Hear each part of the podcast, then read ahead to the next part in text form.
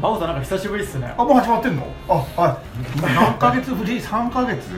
この間のファンミーティング。そうファンミーティングぶりっすよ。もうファンが一名も来なかったというファンミーティング。あの伝説のね。もう知り合いしか来なかったっていう。いやーでもねあの店の前はすんごい人だかりできてて。あ隣のライブハウスね。ときめきましたけど、隣の何あれ？アニソンのライブわかんないけどすごい並んでたよね。並んでましたね。一人で何人か入ってくれるよね。入ってこなかったんですよはでもファンミーティングっつって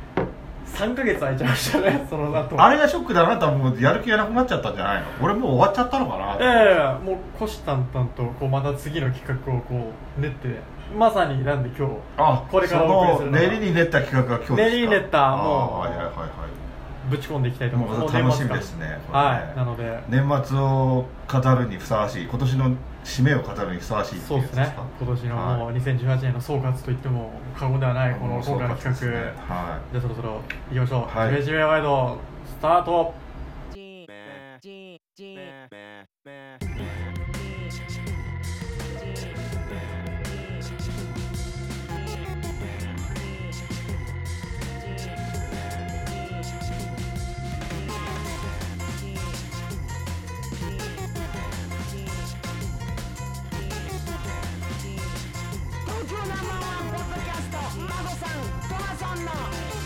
ジメジメワイドショーはいということで、えー今回も、えートマソンとうはい。レペゼン杉並孫です。はいということで真央さんにはるばる杉並区からお越しいただいて本日も2人で、えー、ジメジメワイドショーやっていこうと思っております、はい今日はまたスペシャルなゲストが。そうなんですよね。もう2018年もそもう終わりですよ。12月。今年の流行語に入ってましたっけ？この言葉入ってなかったでしたっけ。取った賞とだよあなんだそうよねじゃなんだっ何何？そうやね。けそうだねじゃねえか。あれ入ってる？流行語大賞に入ってもいいぐらいのまあ入る。キーワードですよねそうですね。ね入ってはないのかな。でも入ってもいいぐらい今年は耳にした、盛り上がりましたよね。盛り上がりましたよね。あのー東京都博物館とか、ね。カルチャーとビームスとかでガンガン取り上げられて。あらゆるメディアでも、はい。その言葉を目にする、はい。じゃあ真央さん今回の、えーテーマ。テーマ。もう多分僕らの頭の中ではもうその2文字が浮かんでると思うんでズバリその2文字を言っていただいていいです弥生ですか？か違います。何ですか？弥生ですか？あ弥生じゃなかった。いや惜しいけど惜しいけどじゃない方。じゃない方。縄縄縄文縄文縄文？縄文。縄文ですよねやっぱ縄文ですよ。りやっぱり。今年は縄文に始まり縄文に終わる、はい。そう言ってもいいぐらいの縄文や。はいなんかもうあれです最後の縄文みたいな最後の平成みたいに。最後の平成。まあ最後の縄文。めちゃめちゃ分かりにくいけど。でもねそれこそあのケロッピーさんのはい回とかでもちょっと触れたじゃないですか、そうですね。なんかあのケロッピーさんにいろいろと教えていただいて、ん。縄文に目覚めましたね僕たちもね。僕たちもちょっとはい。こうね縄文についてもう来年あたりはもう縄文タトゥーとか入ってますよ。孫さんの。お尻のあたりに渦が。渦入ってうねうねうねっと入ってますからね。背中とかも全部。クライングフリーマンみたいな感じになってますからね、いやクレイジーですね。あのちょっと来年の孫さんに期待なんですけど、はい。でそんな感じでねあの、はい。今回の特テーマはズバリもう縄文。縄文。なので、まあ、縄文といったら、まあねはい。昨今のこの縄文ブームを築き上げたと言っては過言ではない過言ではないです、ね、お方にねゲストぜでひ早く紹介してください。では紹介しちゃいますね。はい。それでは、えー縄文人の編集長をされている、えー、望月さんよろしくお願いいたします。よろしくお願いします。よろしくお願いします。日本の夏縄文の夏。今年は本当に盛り上がりましたね。本当ですよ。うん盛り上がりますよ僕ね。あのドッキーの絵が描いた紙コップ買っちゃいましたよ。はい東京都博物館。で火炎土器そうだって火炎時火炎時火炎時だ。あのけ軽食とかはい火炎時型紙コップ。だもうだから今年の忘年会部署の忘年会はそれ使って飲もうかなみたいな。ね。伝わりますかね、はい縄文時代はさすがにお酒はないのかな？あのね諸説ありますね。口上酒とかあんのかな？口上崎とかあったかもしれないですね。へちょっとあのなんですかね「君の名は」っていう映画、うん。相当縄文映画っぽいな。あれ縄文映画ですか？ああれ縄文映画。だ文映画だと思いますね。へえどこら辺がどこら辺が縄文ですか？そそれを言うとですね対比するものがあってはい。あのちょうど同時期に「シン・ゴジラ」ってやってたじゃないでやすか。ってましたねはいやってましたね。はいはでどっちも大ヒットしたじゃないですか、いはい。はいで「君の名は」あの「シン・ゴジラは」話の構造としてはまあ超自然的なはい。神的なもそうですのがね。得体が知れないものはでかいもが知れないのがはい。こうもう人知を超えたものがやっぱり、日本をこう壊していくっていう、災まあ、災害ですよね言ってみたら。そうですね。うんはで同じように「あの君の名は」もはい。やっぱり人知を超えた、まあ、彗星っていうこう、まいああそうですね。確かに。はいはいはい。まあ、巨大なこう天才というかそういうものがこう降ってくるっていうのででもどっちもそれをどうやって避けるかっていううんうんうん。うん同じ構造の映画だと思うんですよ。ね、で「シン・ゴジラ」はそれをこう組み伏せようとするんですよ。はい人の力で、はい。うん。自分たちのこう努力の力とかこう日本的なこう勤勉さとか、うんプロジェクト X 的な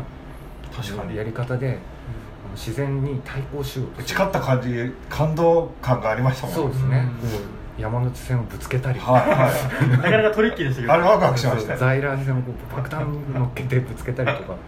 そういうこうそういうこう人対こう超自然っていう構図だったんですけど「君の名は」っていうのはやっぱりあの自然に対してこう対抗するんじゃなくてどうやって避けようというかうん。それにこう対してこう人の持っている不思議の力とかあのある種祈りの力みたいなやつでその超自然的なものに対抗していくっていう映画だったと思うんですよ。でやっぱりそれってこう自然に対抗するあの仕方って「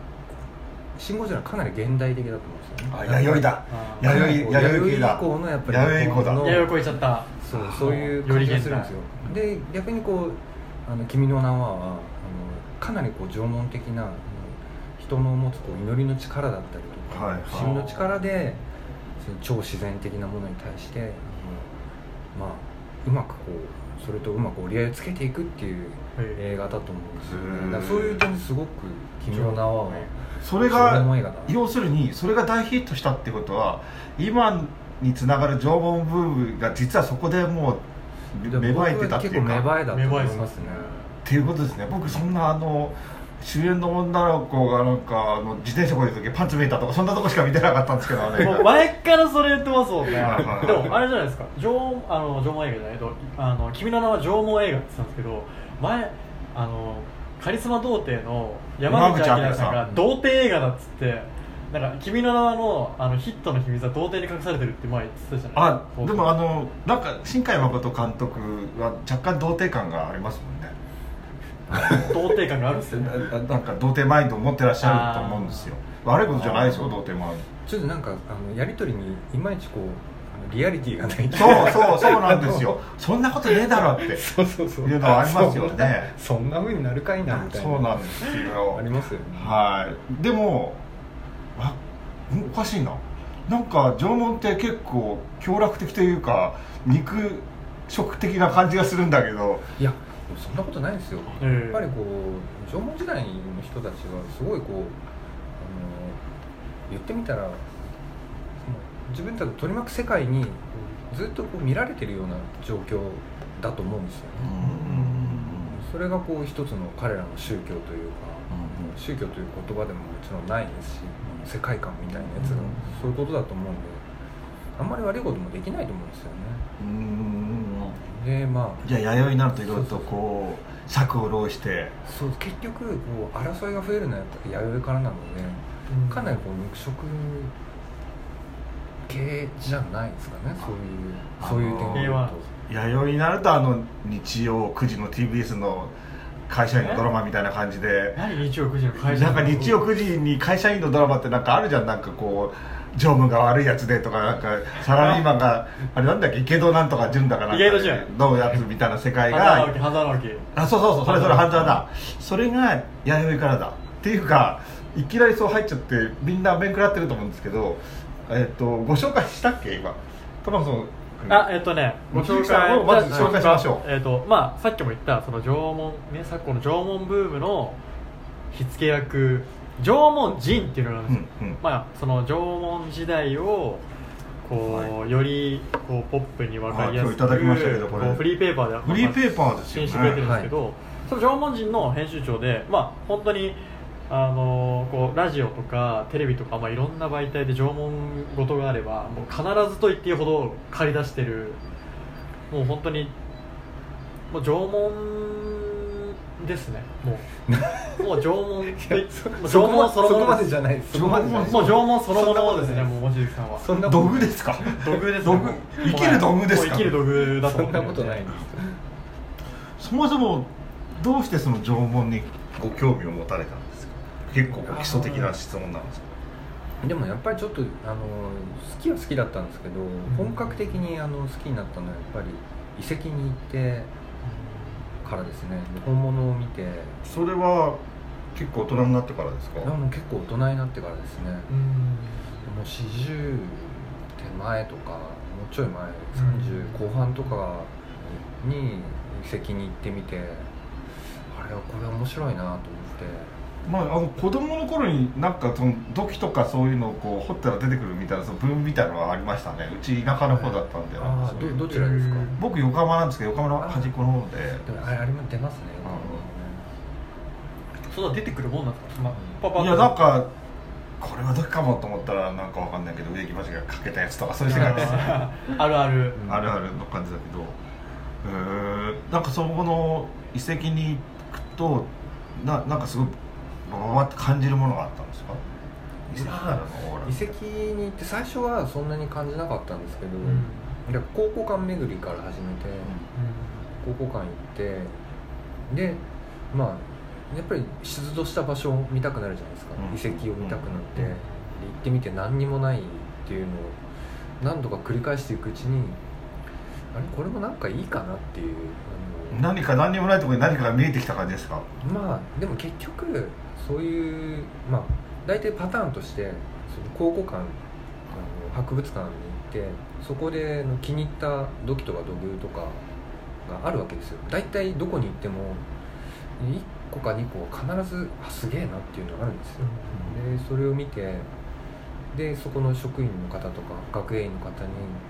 これを出た場所を教えてくださいって聞いて、でそれをで実際にその現地に行ってみると見たちょっと前に見たものだからでそれ残ってるんですよね少し、うんそれがその残像みたいなやつ。が、はいはでそれで遺跡に行くと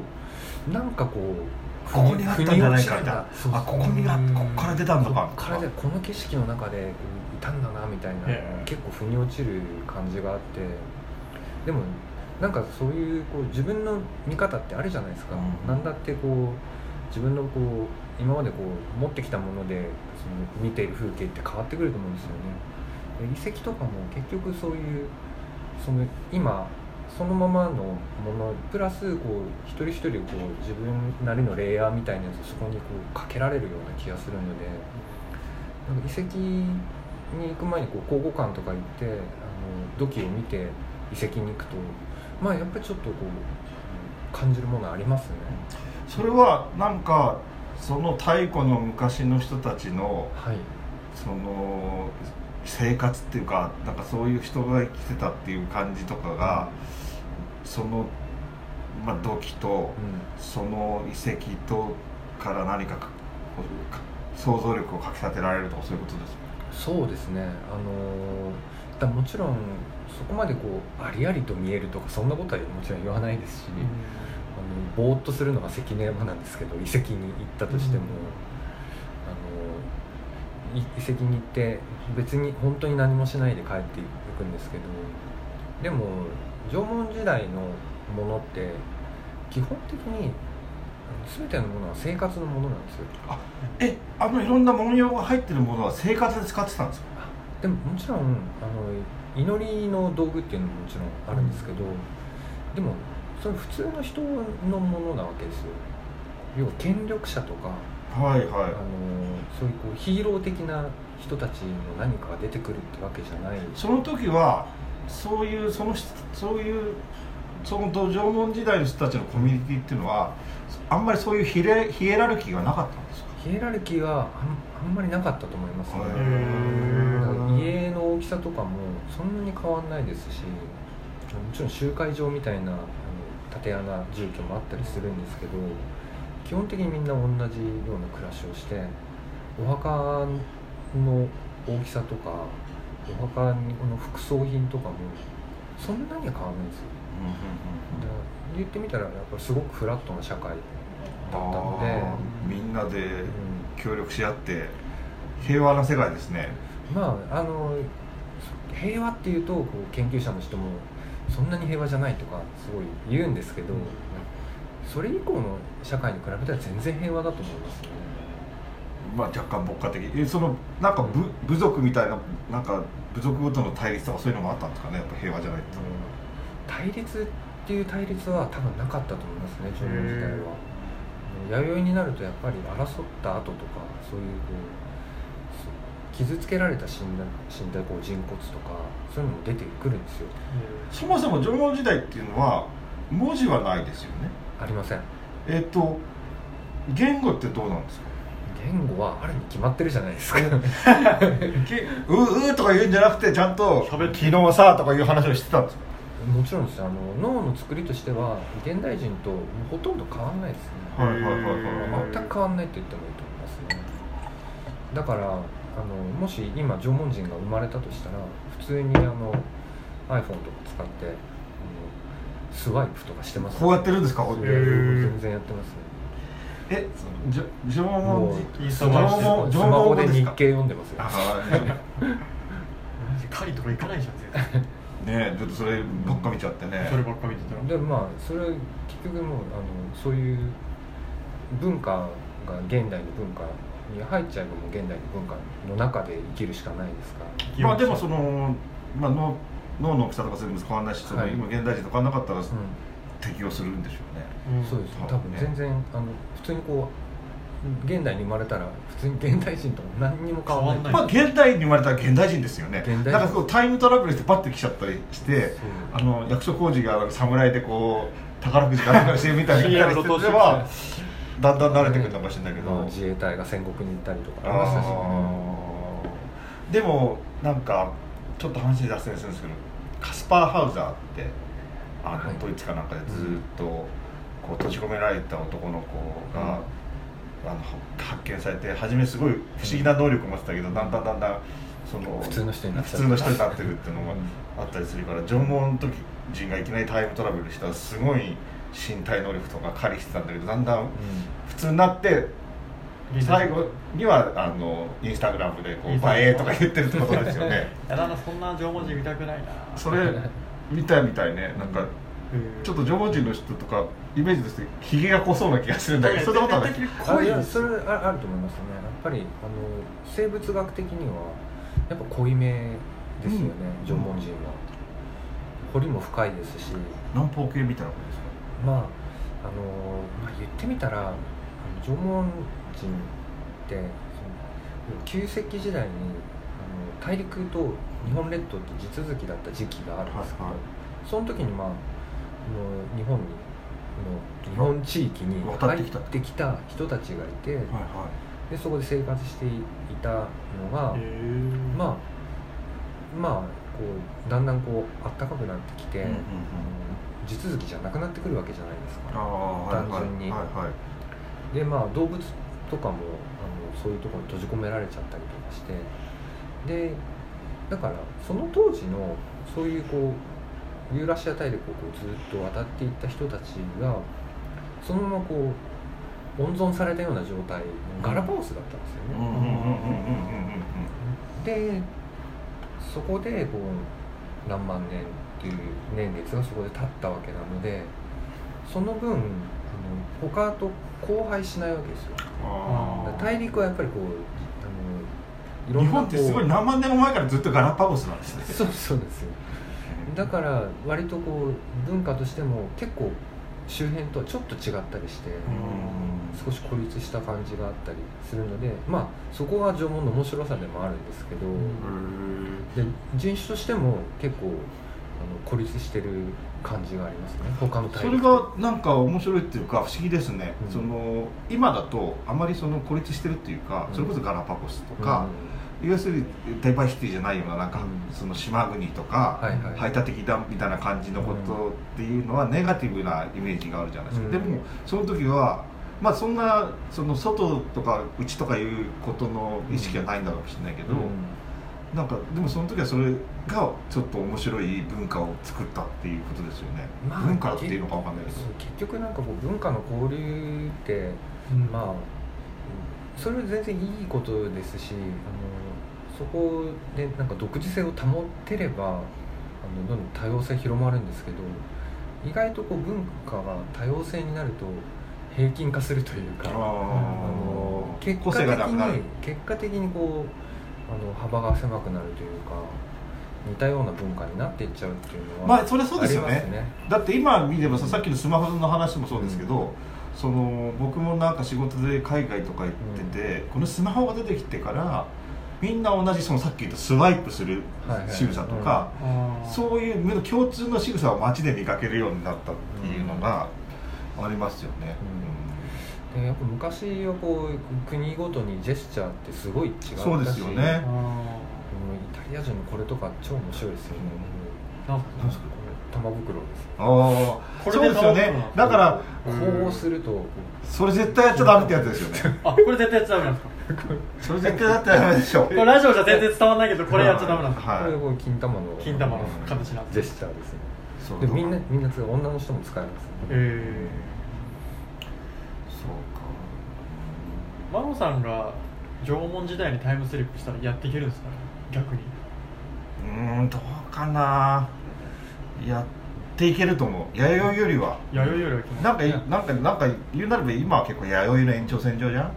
俺だって今の世の中に馴染めないもん。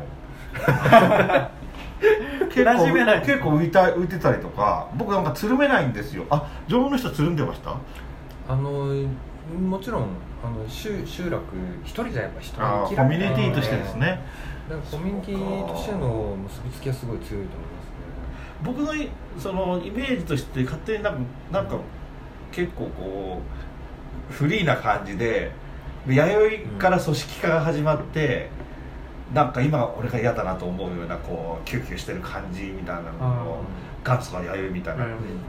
感じがして縄文も少しなんかラテンじゃないけどこうフリーダムな感じがしてるけどそういうわけでもないんですよね。まあでもあの意外とですね社会っていうのはちゃんちゃんとしてると思うんですよね縄文も。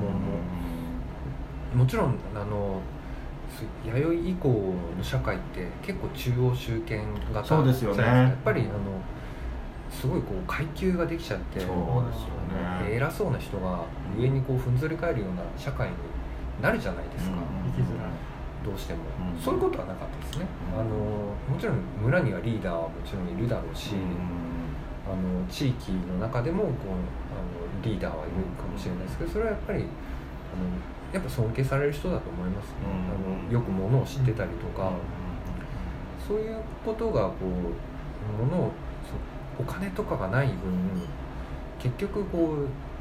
大切なものってこう人間性じゃないですか、お金に代わるこういう人の価値って結局こう何かって考えたらその人間性だったり知識だったりとか、もちろんその狩りがうまいとかそういうのももちろんあるでしょうけどでもこう年を取っていくうちには狩りがうまいとかは、まあ、若いやつらのやることですしやっぱりよくその世界を知っているかどうかっていうのはすごく重要なんじゃないかなと思ったりするんですよ。そう。さっき言葉がなかったかもしれない。なないないんじゃないの？みいたいなやないじゃないのってじゃないけどあったの？みたいなこと言われましたけど、はいはい多分言葉の文化っていうのはすごくあの縄文時代芳醇だったと思うんですよね。へあのそれこそあの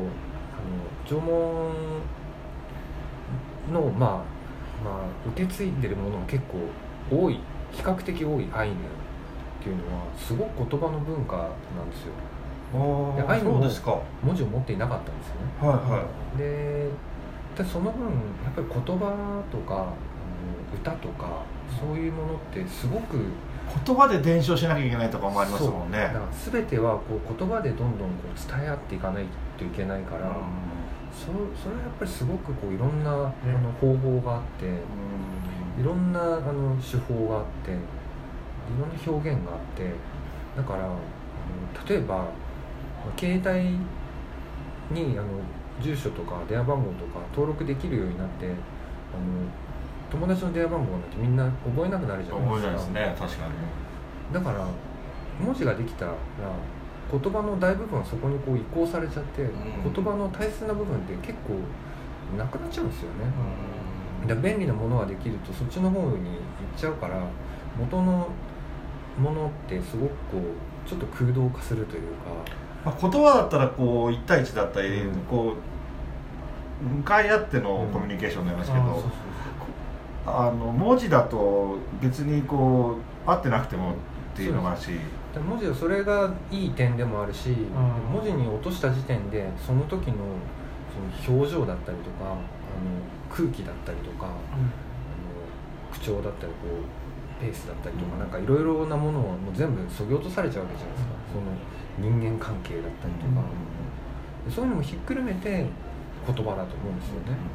でそれがなくなっちゃう分やっぱりこう文字はすごく情報量が少ないというか、でそれをこうまあ情報量なるべく大きくするようにことで文学とかが生まれたとは思うんですけど、あので言葉自体すごくまあ記号なわけですよね、文字あ言葉じゃない。文字自体が記号な文字のあ言葉のあの代用品というか、言葉を記号化したものなので、そういうのを獲得しちゃったらあのやっぱりそっちの本体の方が少しこう弱まるというか、そういうことがあったと思うんですよね。だから縄文時代はすごく言葉の文化っていうのは大切だったと思います。あのそれ今だと口約束ってめちゃくちゃこうむしろ信用ならないもののそうですね。代名詞じゃないですか。感じのイメージですね。あのでも本来口約束こそが大切な約束だと思うんですよね。で口約束したんだったらこれ守らなきゃいけないっていうのはやっぱりその文字に落とせない時代のもう、まあ、常識だと思うんですよね。じゃあ縄文時代とかだと、こう倦怠期の夫婦が会話がないとかいうのはなかったってこと感じですかねいやもちろんこう会話がなくても成り立つようなこうコミュニケーションもあるとは思いますよ。あうんな感じですか？そうそうそうそうおいとか言うんですか？ですかすごいそれはこう人間関係ですからあねの歌とかってある？歌は絶対あったと思いますね、えそのさっき言ったアイヌもやっぱり歌がすごくあのバリエーションが多いんですよね。あのまあ今でいうそのポップス的なやつではないですしあのそういうこうメロディアスなものとかはあんまりないとは思うんだけど、種類が多いですよねあのこういう場ではこういう歌を歌うとかこういう場ではこういうことを言うとかでまあ言葉自体もこう歌のように抑揚をつけたりとかするっていうのが結構多い。あのそういう縄文時代のその生活みたいなことはい。を推測するにあたって、まあ、土器以外に何かあるんですか？そういう資料となるようなものってあるんですか？それはあのやっぱり土器以外にも結構出てはいるんですよ。あのまあ場所によっては骨とかそういう木で木で作ったものだったりとか。あ。この間つい最近あの福島で、あのはいカゴでっかいカゴの中にもくるみが大量に入ったあのカゴが見つかったんですよ縄文時代の。ー、縄文時代にカゴを作ってたんですか？カゴはめちゃくちゃ作ってると思いますね。へえ。なんか今のカゴ編み的な技法はもう全部やってたと思いますね。へー素晴らしいでそれがあの見つかったりとかしてますしそういうところから推測したりプラスあの民族霊ってあの世界各国の狩猟採取民たちの民族霊だったりとかそういう文化はこういうことしてるよねとかそれとその縄文時代の遺跡から出てきたものと照らし合わせてこれはこういう使い方してたんじゃないかとかそういうのがあの分かったりするわけですよ。縄文時代っていうのはでカゴとかそういうの、まあ、木木とか鶴とかを切るんでしょうけど、石器ってことですか、あの石器ですね。うん。鉄器はないので。全然想像できない。トマスはなんで縄文に興味を持ったのいや僕ははもうなんかもう今の殻から抜け出したいとかうつうつとしこん俺こんなもんじゃねえとか思ってるってこと？いやもう縄文が俺を変えてくれるとは思ったことありありますよ。だからもうこの縄文を知ればこれ現代を生き抜くヒントがあるんじゃないかっていうのはそんな大した理由はないです。ただ単純に土偶とか土器のデザインがなんか惹かれるなと思ってそこから入ってくるビジュアルからビジュアルから入ってきましただから縄文の。土偶は女性がモチーフですか？たってえそいろいろ。って言われてるるんですけどまあそうじゃないのもあると思うんですよね。なんか宇宙人かなとか思って昔言ってましたよねそういううまあそういう説は昔ありましたけど、うん。そもそも宇宙人を見たことがないのでみんな、それはあの難しいですよね、えじゃあ女性だけじゃなくてまあ男性もあったりとかあと要するに例えばそういう人間以外のうん。ものっていうものを例えば霊的なものを想像するとかそう。そういうものあるんですか？土偶そういうのが縄文時代の人は。あのあると思います。で、縄文時代ってあの実はあの絵を描かない人たちなんですよ。うん。あの土器とか土偶とかもちろんあるし具象っぽいのが結構貼り付けられたりとかしてる時もあるんですけど基本的には絵を描かないんですよね、うんあのもう旧石器の人たちがもうすでに洞窟壁画とかそうですよね、結構うまいの描いてたりするし、まあ、脳の作りは、うん変わらないですし土器とかのあの造形のこう緻密さだったりとかから考えると描けないわけないんですよ、その見たものをこう映すっていうのはできるはずなんですよ全然、あの実際作ってるのももちろんあるのでただほとんど作られないですよね。絵を描かないんですよね、っていうのはやっぱり絵を描くっていうことについてすごくこう慎重だったというか、あのまあ言ってみたらこう絵を描くっていうことはそこに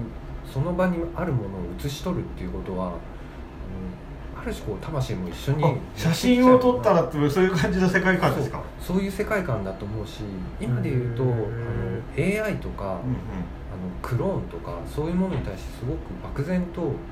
不安感があるじゃないですか、はいはい。社会全体に対とか個人でも。AI っていうのができちゃったら乗っ取られるんじゃないかとか。そういう感覚に近いと思うんですよね、あの絵を描かないっていうことは。でうん。そういう裏を返せば絵を描かないっていうその絵っていうものの力を信じてるからこそ描かなかったんだと思うんですよね。だからそうそういうのを踏まえて土偶を見るとだからそれをそのままズバリを描いてるんじゃないんだろうなと。だから見たまんまの女性を写したんじゃないんだろうなと。でそこにこう今この世界にあるものを作ったんじゃなくてやっぱある種こうモチーフは女性にしたかもしれないですしその場にいた何かをモチーフにしたかもしれないけどそれをこうそれとはあの近づけないようにあの新たな造形を作っていったんだと思うんですよね。だからああいうちょっとスペーシーなデザインになったりとかあのなかなかこう普通のリアリティのあるような造形にならないっていうのはそういうことだと思うんですよね。まあその普通の人たちが作ったりとか生活にが結びついているっていう、まあ、土器とかの話をなさったんですけど、はい。やっぱりその火炎土器もそうだし、うん。かなりこう独特な柄だったりとかってあるじゃないですか、まあだから祭事に使うのかなと僕は思ったんですけど、そう。その祭事にももちろん使うんでしょうしただ煮炊きにも普通に使ってるんですよ。火炎土器とかも。普通にこう鍋の中に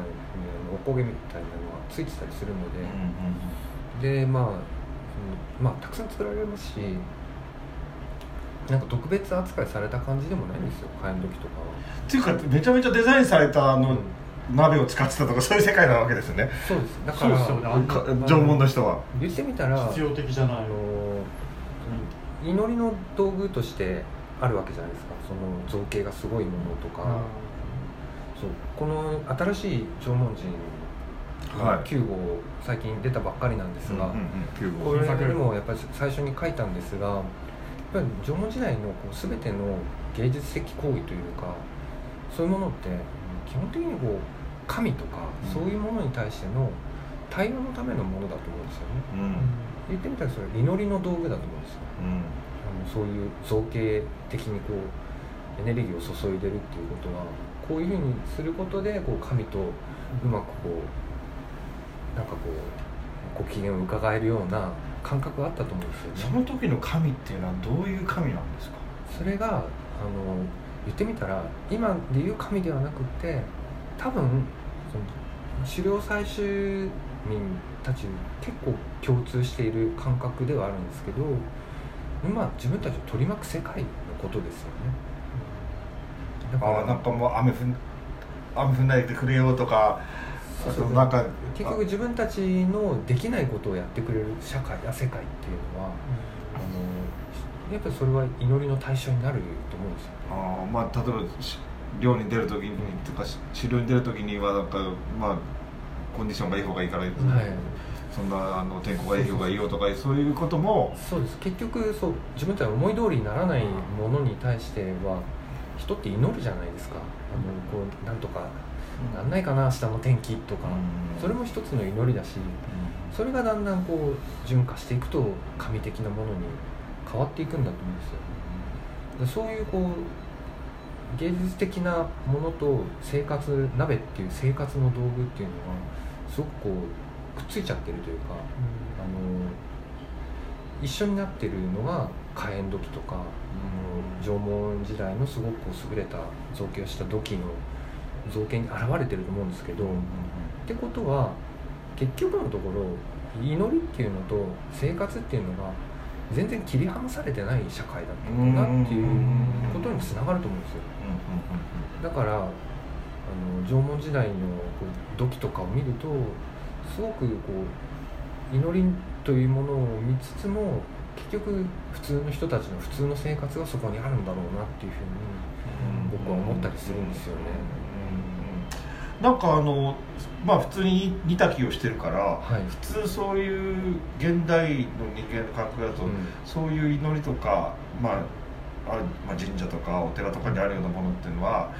存在に使ったら罰当たるよみたいな世界観があるけどそういうことがないってことですね。まあだもちろんあるとは思いますよ。あのこれいいものだし、ん。あの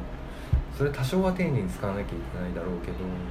まあでも煮炊きにもやっぱり使うというか、で煮炊きあのなんかそれを使って食べ物を作るっていうこと自体がやっぱりすごく大切だったんだと思うんですよね。まあ、食べるっていうことは一番大切なぐらいですよねそうですね。やっぱりその時のた食べるっていうことにすごくこうあの意味を持ってたんだと思うんですただのこうカロリーとかそういうことじゃなくて味とかよりもやっぱりた正しい時で作った食べ物っていうのは彼らにとってのあの重要なことだったと思うんですよね。それはあの現代のこう合理的な人たちがそんなの意味ないじゃんっていうようなこととはまた全然違うベクトルであの彼らにとって必要だったと思うんですよね。すごいそう言ってみたらそう土偶とかその祈りの道具だっていうのは確かだと思うんですよ。あのそれ生活には使えないものですし土偶に関して言えば。でそれをこう作ったりとかするっていうことはやっぱりど何かに対して祈ってるわけじゃないですか。何に対しては分からないですよ、うん。もしかしたらあの子だくさんになる。なんか暗算とかそういう子だくさんとか。とかそういうイメージがありますよね。なんかこう獲物がたくさん取れるようにとかそういうこう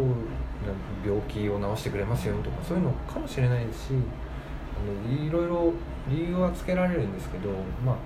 基本的に何かに祈ってるっていうことは確かだと思うんですよね。でもそれって土偶に祈っても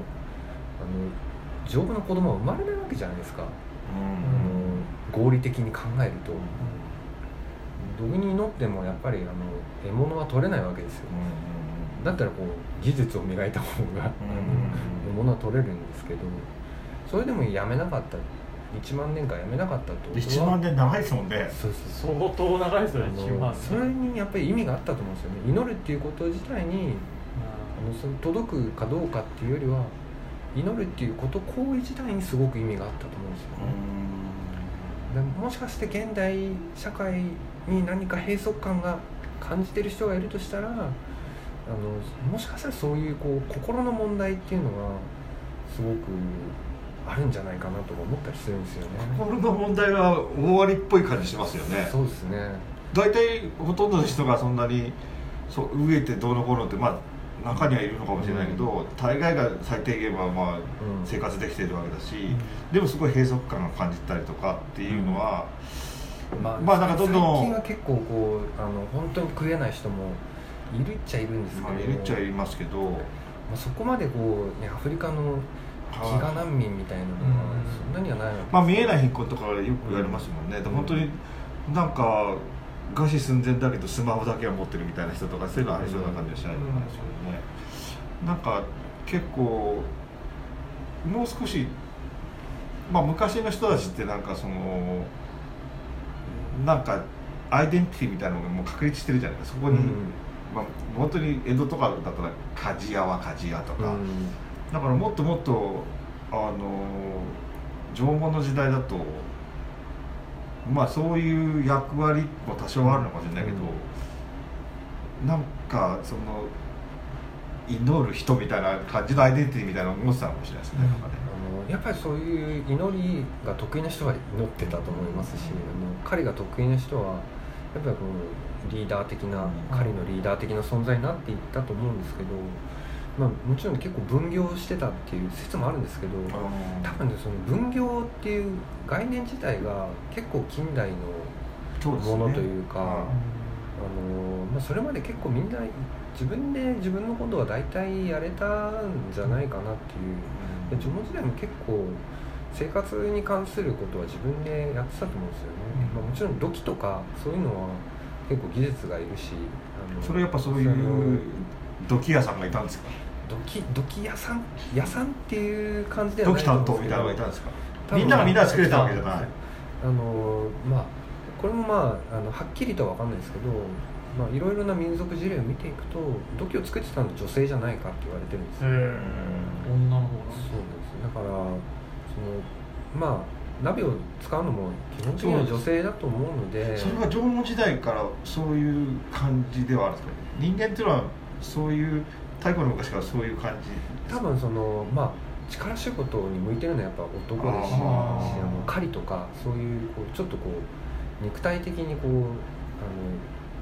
負荷がかかるようなものをやるのっていうのは基本的にこう男性の方が向いてるじゃないですか、筋肉とかも考えると。でそう考えるとそれをこ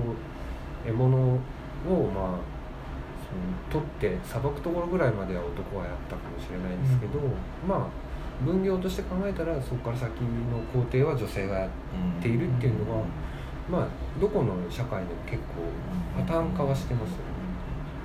っていうことは、まあ、その土器が女性が作ったんじゃないかって説があってうんそれが結構有効ってことは何かしらその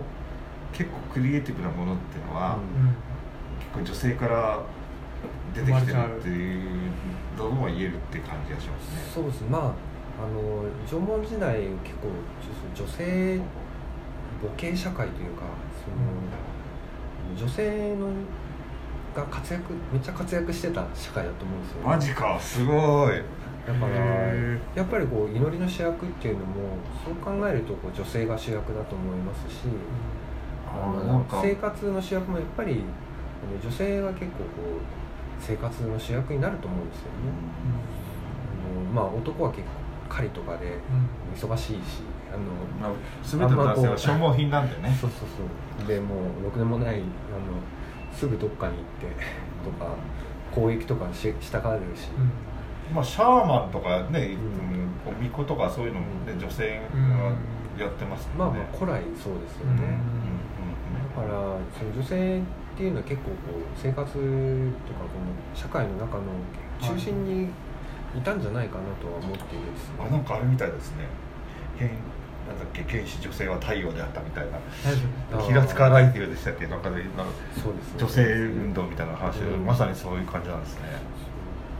だいぶあれですあすごい。ディープな縄文トークしてたら結構な時間。えこれ一部はとりあえず詰めたものですか？それを続けるんですか？じゃあ一回締めましょうか。はい。ではまた次回の「ジメジメワイドショー」もう縄文に興味が尽きない。それで次はしかもその縄文人の最新号についてもちょっといろいろ聞いていきましょう。あそうしましょう。そうしましょう。なのでまた次回お会いしましょう。さよなら